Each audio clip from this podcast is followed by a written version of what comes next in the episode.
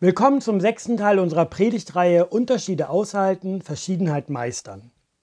Man könnte ja denken, wenn wir uns mit diesem Thema beschäftigen, dass wir uns als Gemeinde nur mit uns selbst beschäftigen. Aber ich bin überzeugt, dass das Gegenteil der Fall ist.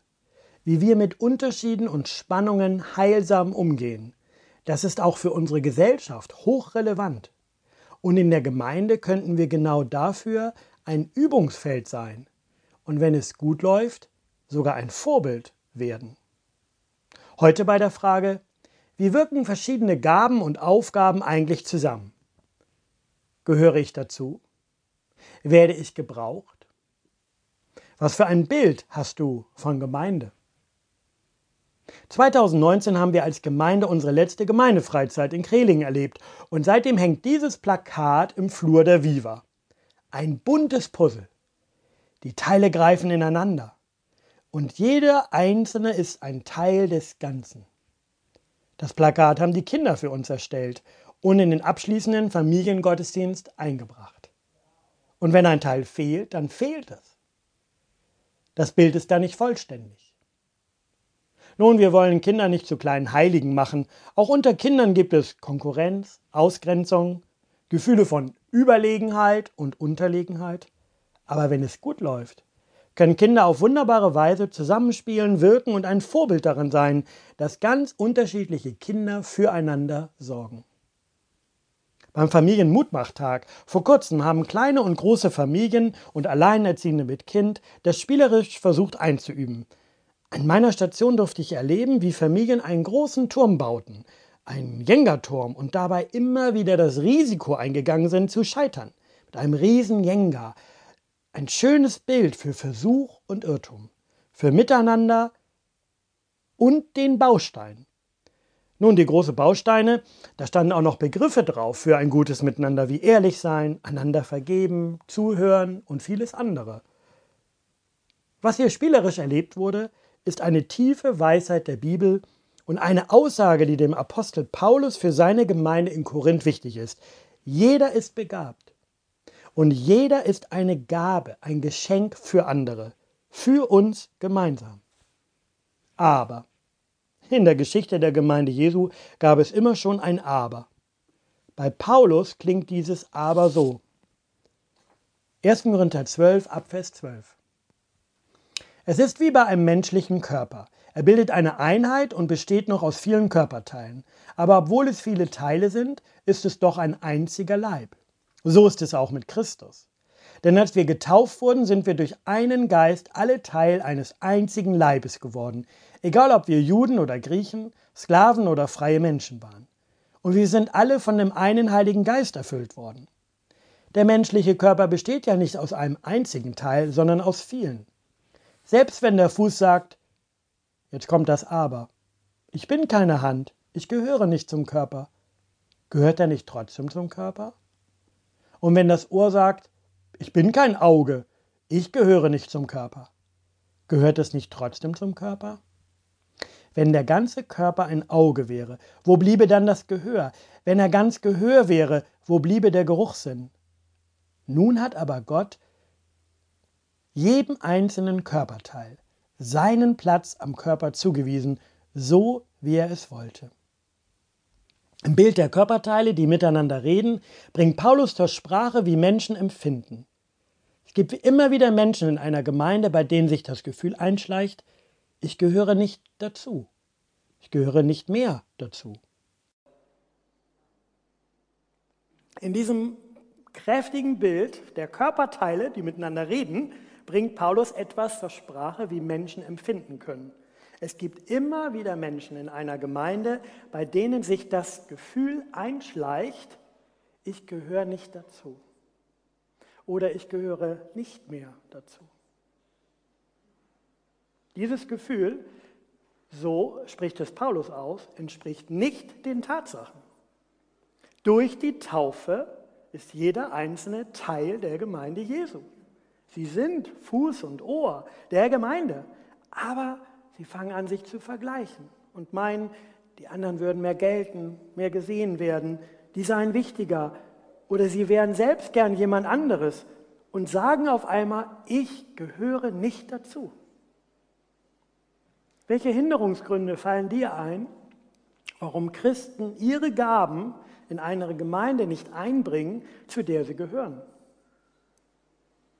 Weil sie die eigenen Gaben nicht kennen, keine Lust oder Zeit haben, negative Erfahrungen und Verletzungen der Vergangenheit nicht bearbeiten, das Gefühl haben, nicht gebraucht zu werden, nicht persönlich gefragt worden zu sein. Das kann alles solche Gefühle speisen. Aber Paulus lädt zu einem Perspektivwechsel ein. Er sagt, nein, er schreibt, nun hat Gott jedem einzelnen Körperteil seinen Platz am Körper zugewiesen, so wie er es wollte. Dahinter steckt ja eine ganz kräftige Botschaft, nämlich Gott hat einen Platz für dich vorgesehen an seinem Leib. In deiner Gemeinde. Gott will, dass du ein Teil dieser Gemeinschaft bist, am sichtbaren Körper seines Körpers in der Welt. Ja, aus Gottes Sicht bist du ein Teil seines Leibes. Und die geistliche Wirklichkeit entspricht nicht immer den eigenen Gefühlen. Gottes Liebe will jedes Gefühl von Minderwertigkeit, von ich werde nicht gebraucht, ich werde nicht gesehen, ich werde nicht gefragt, ich werde nicht wertgeschätzt. Das will Gottes Liebe überwinden, das will Gottes Liebe umarmen. Denn Gott liebt dich als Teil seiner Gemeinde. Wie auf diesem Puzzle, wenn du nicht da bist, dann ist dieses Bild unvollkommen. Da fehlt richtig was. Seht ihr das? Natürlich. Das ist eine geistliche Wahrheit, dass Gott dich liebt als Teil deiner Gemeinde und dass die anderen dich brauchen. Wo ist dein Platz von Gott her gesehen am Körper deiner Gemeinde?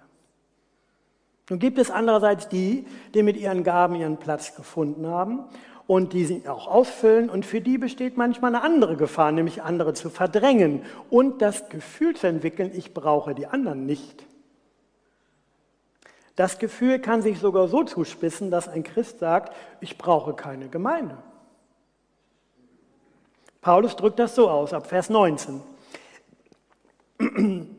Wenn aber das Ganze nur ein Körperteil wäre, wie käme dann der Leib zustande? Wenn aber das Ganze nur ein Körperteil wäre, wie käme dann der Leib zustande? Nun sind es zwar viele Teile, aber sie bilden einen Leib. Deshalb kann das Auge nicht zur Hand sagen, ich brauche dich nicht. Oder der Kopf zu den Füßen, ich brauche euch nicht. Vielmehr sind gerade die Teile des Körpers, die schwächer zu sein scheinen, umso notwendiger.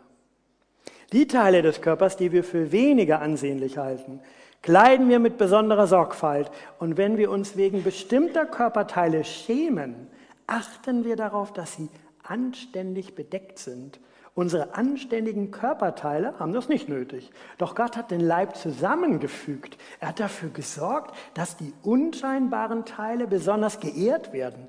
Denn im Leib darf es keine Uneinigkeit geben, sondern alle Teile sollen füreinander sorgen. Wenn ein Teil leidet, leiden alle Teile, alle anderen Teile mit. Wenn ein Teil geehrt wird, freuen sich alle anderen mit. Vor dem Hintergrund des Textes möchte ich diese Frage auch stellen. Wenn du an deine Gemeinde denkst, kommt dir auch die geistliche Frage, brauche ich die anderen? Kann ich das ausdrücken, dass ich mich auf die Gemeinschaft der Glaubensgeschwister freue? Dass es für mich Bedeutung hat, mit ihnen zusammen zu sein und dass sie mir mit ihren Gaben dienen. Und Paulus legt Wert darauf, dass besonders vulnerable, also verletzliche Teile des Körpers geschützt werden und umsorgt werden. Nun glaube ich, dass das Bild vom Körper hier seine, an seine Grenzen kommt, denn keiner von uns ist immer schwach und immer stark, sondern unsere Bedürftigkeit verändert sich im Leben, in Lebensphasen. Vielleicht waren wir mal ein ganz starker Herzschlag der Gemeinde und auf einmal sind wir ein ganz verletzlicher Teil der Gemeinde, aufgrund unserer Lebenssituation. Oder der Bedürftigkeit, die sich ganz plötzlich eingestellt hat. Und deshalb ist es so wichtig, dass jedes Körperteil auch seine Bedürftigkeit signalisiert. Denn anders als im Bild vom Körper sieht man das nicht gleich von außen. Bei unseren Körpermaßen wissen wir schon, wo so empfindliche Stellen sind. Beim Menschen weiß man das nicht sofort. Und wenn jemand krank ist und es nicht erzählt, wer kann jemanden besuchen? Und wenn jemand seelisch leidet und sich nicht offenbart, wer kann ihn trösten? Warum soll das alles geschehen? Weil hier steht, dass Paulus, das drückt er wunderbar aus, im Leib darf es keine Uneinigkeit geben, sondern alle Teile sollen füreinander sorgen. Was für ein Ideal. Alle füreinander. Nun schreibt Paulus später von Aposteln und Lehrern und Propheten und Wunderntätern und Beter um Heilung und Menschen, die praktische Hilfe leisten, wörtlich und Aufgaben in der Leitung übernehmen. Und er sagt, Vers 29, sind etwa alle Apostel oder Propheten oder Lehrer, haben etwa alle die Fähigkeit, Wunder zu tun, haben alle die Gaben zu heilen, können alle in unbekannten Sprachen reden, können alle die Sprache deuten? Nein. Aber alle haben eine, dieselbe Grundaufgabe. Nicht jeder hat dieselbe Gabe, nicht jeder dieselbe Aufgabe. Egal welchen Gabentest man verwendet, wenn man sein eigenes Gabenprofil herausfindet, dann ist man damit fast einzigartig. Gehört man zu fünf bis acht Prozent der Menschen, die diese Gaben haben. Das heißt, deine Gaben sind eine Seltenheit in ihrer Kombination und mit deiner Persönlichkeit sowieso einzigartig. Aber es gibt etwas, das alle Körperteile können, füreinander sorgen. Wenn ein Teil leidet, leiden alle anderen mit. Wenn ein Teil geehrt wird, freuen sich alle anderen mit. Also da geht es noch nicht um spezielle Begabung des Einzelnen, sondern Anteil zu nehmen an den Menschen, die mir begegnen in der Gemeinde, an Leid und Freude das ist tatsächlich die Aufgabe von jedem. Und das ist auch deine Gabe und Aufgabe. Und manchmal stellt sich die Vorstellung ein, sich sorgen, Freud und Leid teilen. Das ist eigentlich die Aufgabe vor allem der Angestellten der Gemeinde. Und wenn sie es tun, dann zählt das doppelt und dreifach, als wenn jemand anders aus der Gemeinde sich sorgt und Anteil nimmt. Und uns als ordinierte Mitarbeiter unserer Gemeinde macht das einigermaßen hilflos. Denn das dahinter steht kein biblisches Bild von der Gemeinde und kein biblisches Bild vom Menschen. Liebes Gemeindemitglied, freu dich über jede Anteilnahme eines Glaubensbruders oder einer Glaubensschwester, als wenn der Pastor oder die Pastorin persönlich dich besucht oder der Diakon oder sogar der Papst oder sogar noch mehr, Jesus selbst. Denn das hat er gesagt. Jesus hat gesagt, dass er in dem anderen lebt und dass Christus dir im anderen begegnet. Wer kann dir mehr begegnen im anderen als Jesus Christus?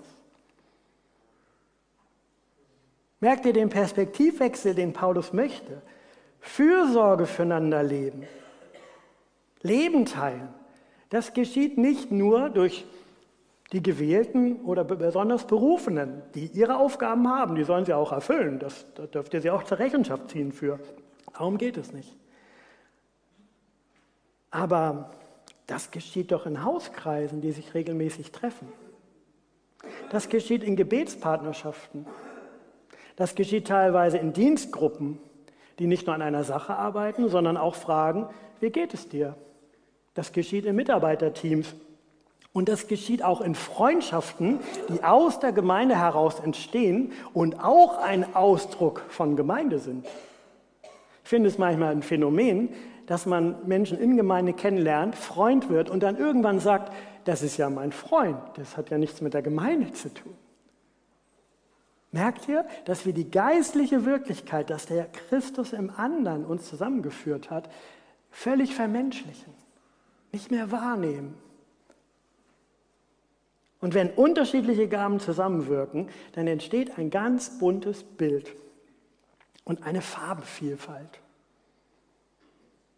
Und vor drei Jahren in Kreling habe ich über diese Farbvielfalt schon mal gesprochen und ich möchte das nochmal entfalten, weil mir das ganz wichtig ist, dass ich glaube, dass in unserer Gemeinde sich drei Farben spiegeln, die sich auch in Gott spiegeln. Und es wird demnächst ein Artikel in einem Magazin über unsere Gemeinde erscheinen, wo ich von diesen drei Strömungen erzähle, dass die in unserer Gemeinde vorhanden sind. Und dann hat die Chefredakteurin gesagt, das glaubt sie nicht. Sowas gibt es nicht in einer Gemeinde. Das sollten wir ändern. Und dann habe ich gesagt, nee, das ist, empfinde ich aber so. Ihr könnt ja mal selber hören, ob das so ist. Denn ich glaube, dass Gott ja in diesem Modell von drei Farben, einerseits ist Gott Schöpfer. Er hat aus Liebe die Welt geschaffen, den Menschen und die Naturgesetze. Gott ist Schöpfer des Universums, Ursprung von Weisheit, Erkenntnis. Und jeder, der was lernen will, der was begreifen will, der schlau, der weise sein will, der, der lernt von Gott als Schöpfer, von einer grünen Farbe. Und dann ist Gott Retter. Gott hat aus Liebe seinen Sohn Jesus Christus auf die Welt gesandt, um alle Menschen zu retten. Jesus hat sein ganzes Leben hingegeben, sich bis zum Äußersten engagiert, bis zum Tod, um seine persönliche Beziehung, um eine persönliche Beziehung zu Gott als Vater für jeden Menschen zu ermöglichen. Und jeder, der sich engagieren will wie Jesus, ja, der sich investieren möchte, der kann nur von Jesus als Retter leben, wie in der roten Farbe von seinem Herzschlag. Und Gottes Kraft. Kraft des Heiligen Geistes. Gott hat aus Liebe, ja, seinen Heiligen Geist auf die Welt gesandt, der Tröster ist, der Beistand ist, der in uns eine wohnende Kraft ist, der Vollmacht ist und der Dingen eine übernatürliche Dimension verleiht. Und wer vollmächtig leben will, der kann nur von Gott als Heiligen Geist lernen. So eine Art blaue Farbe. Meine schönen Folien könnt ihr euch nur innerlich vorstellen. Sie sind wahrscheinlich noch viel schöner als meine Folien, von daher wunderbar. Malt ihr euch aus. Schöpfer, Sohn und Geist. Drei Farben Gottes. Drei Weisen, dass Gott seine Liebe zeigt. Nicht entweder oder. Und dieses Wesen spiegelt sich auch in unterschiedlichen Christen wieder. Und das zeigt sich jetzt auch im Umkehrspruch. Wenn es ein Problem in der Gemeinde gibt, dann reagieren die Menschen, die mehr von der einen Farbe als von der anderen, unterschiedlich. Also wenn es ein Problem in der Gemeinde gibt, das ist jetzt auch ziemlich egal welches, dann gibt es die einzelnen Christen, die aus Überzeugung sagen, wir sollten mehr denken und beraten. Die sagen, eher grüne Farbe, ne? Wir dürfen nicht so furchtbar dumm uns anstellen, wir müssen rechnen, konzipieren, planen und dann lösen wir das Problem. Und dann gibt es die, eher so mit roter Farbe, die sagen, wir dürfen nicht so viel diskutieren und reden, wir müssen endlich handeln, wir müssen uns engagieren, wir müssen bei den Menschen sein, wir müssen mehr Hingabe leben, wir müssen mehr tun. Und dann gibt es die, die eher in der blauen Farbe zu Hause sind, die sagen eigentlich immer bei einem Problem, wir müssen mehr beten. Wir dürfen nicht so viel Aktionismus starten. Wir müssen mehr beten, wir müssen uns mehr erfüllen lassen vom Heiligen Geist. Wir müssen uns nach oben ausstrecken. Nur die Kraft von oben wird dieses Problem lösen. Und das Geniale an dieser Sache ist, jeder dieser drei Sprecher hat im Grunde genommen recht. Und jeder dieser drei hat auch nicht recht. Denn keine der drei Überzeugungen allein ist im Recht. Und ich sage euch, wir hatten gerade so eine Situation bei der Gesamtgemeindeleitungssitzung am vergangenen wann war es? Donnerstag, glaube ich. Ähm, und wo wir über die Gemeinde in Isernhagen gesprochen haben, die sich aufgelöst hat. Und wir jetzt fragen, wie geht es weiter? Und es gab den Vorschlag, einen Ausschuss zu gründen, der jetzt über die Immobilie spricht und den Grundstückspreis und einen Makler bestellt. Und jemand anders sagte, wir sollten beten. Und genau das war's. Wir sollten jetzt erstmal beten und um Weisheit. Und dann habe ich gesagt, wir sollten beides tun. Und es war auch Einigkeit darüber. Ja, und es wird jetzt einen Kreis geben, der sagt, wir nehmen uns Zeit zum Gebet, um Weisheit, um Führung. Und wir nehmen uns auch Zeit, um ganz klar zu sagen, ja, was ist das Grundstück wert? Kann man es verkaufen oder kann man es vermieten? Und was machen wir mit dieser Riesenressource, die Gott uns hier als Gesamtgemeinde jetzt hinterlassen hat? Also im Leben als Christ brauchst du immer die drei Dinge. Du brauchst Weisheit, Engagement und Kraft. Und das braucht auch unser Gemeindeleben. Alle drei Farben. Weisheit, Engagement und Kraft. Wir brauchen den Schöpfer, den Retter und den Geist. Und Paulus entfaltet das im ersten Korintherbrief am Anfang dieses Kapitels, indem er Folgendes sagt, in den Versen 4 bis 7. Es gibt verschiedene Gaben, Charismata, aber es gibt denselben Geist, Pneuma. Es gibt verschiedene Aufgaben, Diakonia, aber es gibt immer derselbe Herr, Kyrios. Es gibt verschiedene Wunderkräfte oder Wirkungen, Energemata, aber es ist immer derselbe Gott, Theos. Er bewirkt das alles in allen. Das Wirken des Geistes zeigt sich bei jedem auf eine andere Weise. Und ich weiß nicht, ob ihr das ohne Schaubild jetzt so gut hören konntet. Da stecken genau diese drei Farben drin, diese drei Wirkkräfte. Die rote Farbe für Engagement, ja, es gibt verschiedene Aufgaben, die es anzupacken gilt. Und es ist kein Zufall, dass Paulus für die Aufgaben, die praktischen Dienste ganz oft auf Jesus Christus zu sprechen kommt. Weil er ist das Vorbild schlechthin für Opferbereitschaft, für Hingabe. Deshalb sagt er, wer mir nachfolgen will, der nimmt sein Kreuz auf sich. Ja, Nachfolge Jesu ist nicht nur ein Hobby, das ist ein Lebensstil. Das kostet etwas, sich zu engagieren, sich zu verausgaben, seinen Befehlen zu gehorchen. Und deshalb gibt es Christen, denen das so wichtig ist, dass man hingebungsvoll lebt, engagiert lebt, opferbereit lebt, gehorsam liebt, dass man die Retterliebe Jesu weitergibt. Und dann gibt es die blaue Farbe für Vollmacht, denn darum, davon spricht Paulus ja auch. Es gibt verschiedene Wirkungen, diese Energiemata, ähm, ja, der Auferstandene sagt das auch in Apostelgeschichte 1, Vers 8. Ihr werdet die Kraft des Heiligen Geistes empfangen. So beginnt die ganze Apostelgeschichte. Der wird auf euch kommen und ihr werdet meine Zeugen sein. Das heißt, um Zeuge zu sein, brauche ich auch diese besondere Kraft. Ich kann auch aus meiner Kraft viel tun, aber ohne Vollmacht bleibt vieles wirkungslos. Im Neuen Testament wird vom Wirken Jesu erzählt, dass er in bestimmten Situationen heilen konnte, Zitat, weil die Kraft des Herrn mit ihm war, Lukas 5, 17. Also sogar bei Jesus hat sich das manchmal besonders gezeigt. Ohne Kraft aus der Höhe kein fruchtbarer Dienst. Es gibt Christen, ganze Gemeinden, welche diese Farbe des Glaubens besonders betonen. Das Gebet um Kraftwirkung, um die Bitte um den Heiligen Geist, um die Wirkung des Heiligen Geistes. Und unsere Gemeinde ist da auch ja, schon recht geübt drin, glaube ich. Und die Farbe Grün steht für Weisheit. Das ist die Weisheit, die wir in der Schöpfung empfangen, die ermöglicht uns Zusammenhänge zu verstehen, wirklich tiefer zu gehen, aus Wissen weise zu werden, es anwenden zu können. Wissen ist ja noch nicht Weisheit und muss auch dosiert werden. Und dann wird das, aber was nützt alles Wissen, alle Erkenntnis, wenn es nicht zur Aktion wird? Was nützt der Glaube ohne Werke? Es muss zur roten Farbe werden. Und was nützt das Engagement ohne Vollmacht, ohne Leben aus der Kraft des Geistes? Und zur Weisheit gehört auch dieses Feld der Zweifel, der Fragen, des Leides, des Nicht-Verstehen-Könns und das auch aussprechen zu dürfen. Es gibt Christen, ganze Gemeinden, welche das besonders betonen, das Nachdenken über Gerechtigkeit, über Frieden, über Bewahrung der Schöpfung, über die Zusammenhänge des Lebens. Und ihr merkt auch, das lässt sich verbinden. Wir müssen diese drei Farben gar nicht spalten in verschiedene Gemeinden, sondern man könnte sie verbinden. Und ich glaube, dass sich in unserer Gemeinde Menschen, die unterschiedlichen Herzschlag haben, die anderen Farben natürlich auch kennen und äh, akzeptieren, hier zusammen sind, in diesem Raum.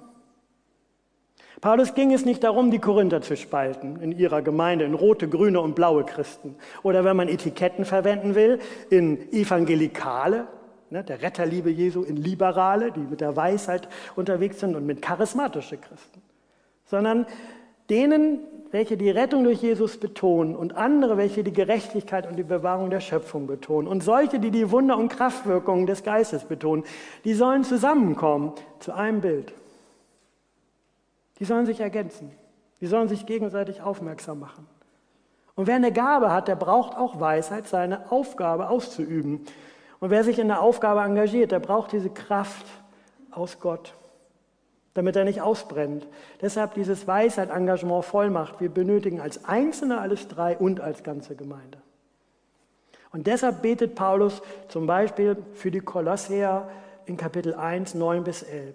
Darauf lassen wir nicht ab, für euch zu beten und zu bitten, dass ihr erfüllt werdet mit Erkenntnis seines Willens in aller geistlichen Weisheit und Einsicht grün, dass ihr des Herrn würdig lebt, in ihm in allen Stücken gefeilt und Frucht bringt in jedem guten Werk, rot, dass ihr gestärkt werdet mit aller Kraft durch seine herrliche Macht, blau. Ihr könntet euch auch andere Farben überlegen, aber irgendwelche muss man sich aussuchen.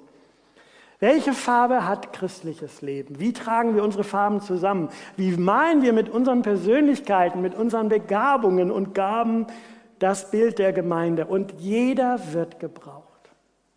Und jeder kann für andere sorgen. Wir sind eine bunte Gemeinde, in der wir staunen dürfen über Christus im anderen. Ich schließe mit einem Zitat von Augustinus, das das ganz persönlich sagt. Ich habe das beim Aufräumen gefunden und dachte, das stelle ich mir mal unter meinen Bildschirm und ich will das euch zur Verfügung stellen. Ich bin berufen, etwas zu tun oder zu sein, wofür kein anderer berufen ist. Ich habe einen Platz in Gottes Plan, auf Gottes Erde, den sonst keiner hat. Ob ich reich bin oder arm, verachtet oder geehrt bei den Menschen. Gott kennt mich und ruft mich bei meinem Namen